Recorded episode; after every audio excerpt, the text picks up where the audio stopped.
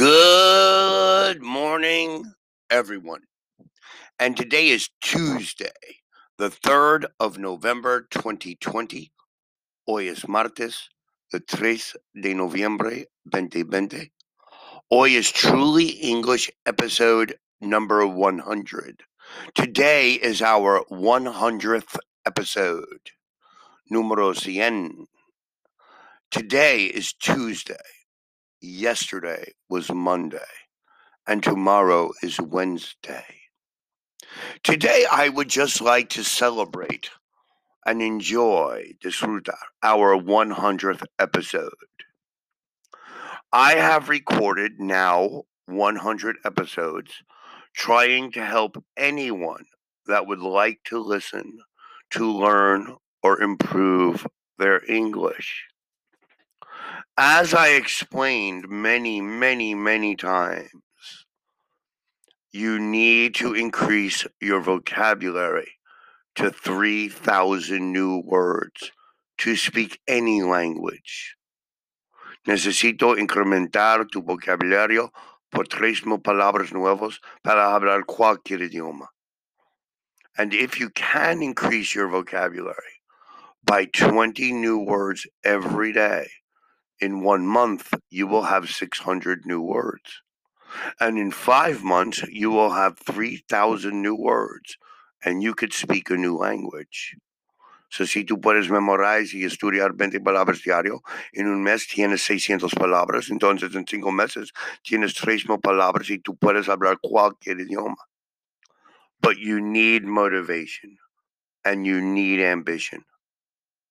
When we use the verb to be, I am, you are, he is, she is, it is, we are, they are, or the past. I was, you were, he was, she was, we were, they were, or the future. I will be, you will be, he will be, they will be, we will be. There's only two possibilities. Possibility one is use the verb play plus ing, playing. I am playing. I was playing. I will be playing. I am studying. I was studying. I will be studying. Possibility number two is use the adjective. An adjective is a word of description. I am happy. I was happy. I will be happy. I am intelligent. I was intelligent. I will be intelligent. There's only two possibilities the verb or the adjective. Therefore, if you memorize 3,000 new words, place attention in the adjectives and the verbs. Entonces, si tú vas a memorizar tres mil palabras nuevas, poner atención en los verbos y los adjectives. That means you can complete any sentence. I am, you are. The majority of the people listening understand I am, but they don't understand the next word. I am working. I am playing. I am studying. I am eating. I am fat. I am old. I am young. I am beautiful. I am ugly. I am thin. You are happy. You are sad. You are enjoying your food. You are studying for the exam. You are working tomorrow. I will be working tomorrow. I will be studying tomorrow. I will be happy tomorrow. We need to place attention on verbs and adjectives. That's one part of the English language. The other part of the language is memorizing days of the week, months of the year, parts of the body, colors, things in your bedroom, things in your kitchen, things in your office.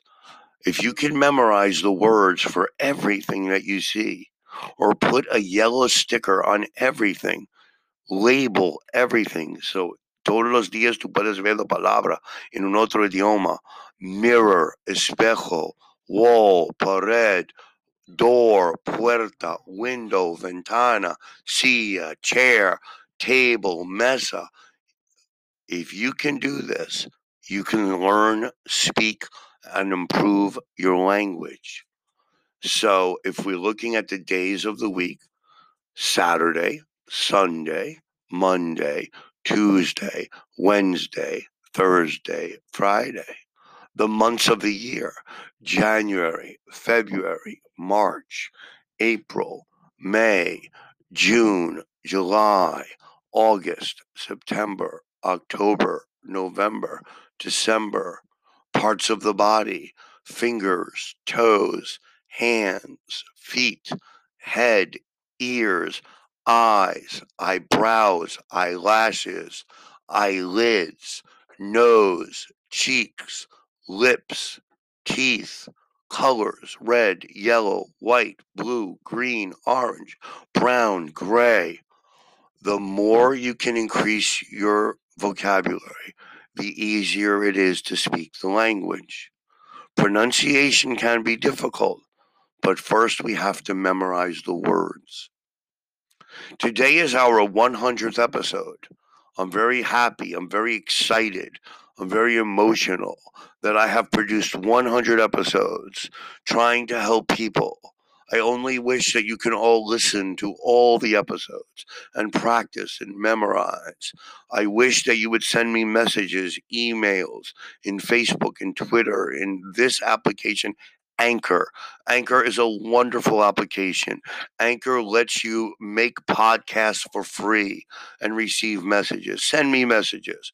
I want to help you. Thanks to all my listeners. And please continue to listen to our podcast. This is Truly English by Matthew. This is episode 100. And I thank you for listening. Have a wonderful Tuesday. Goodbye.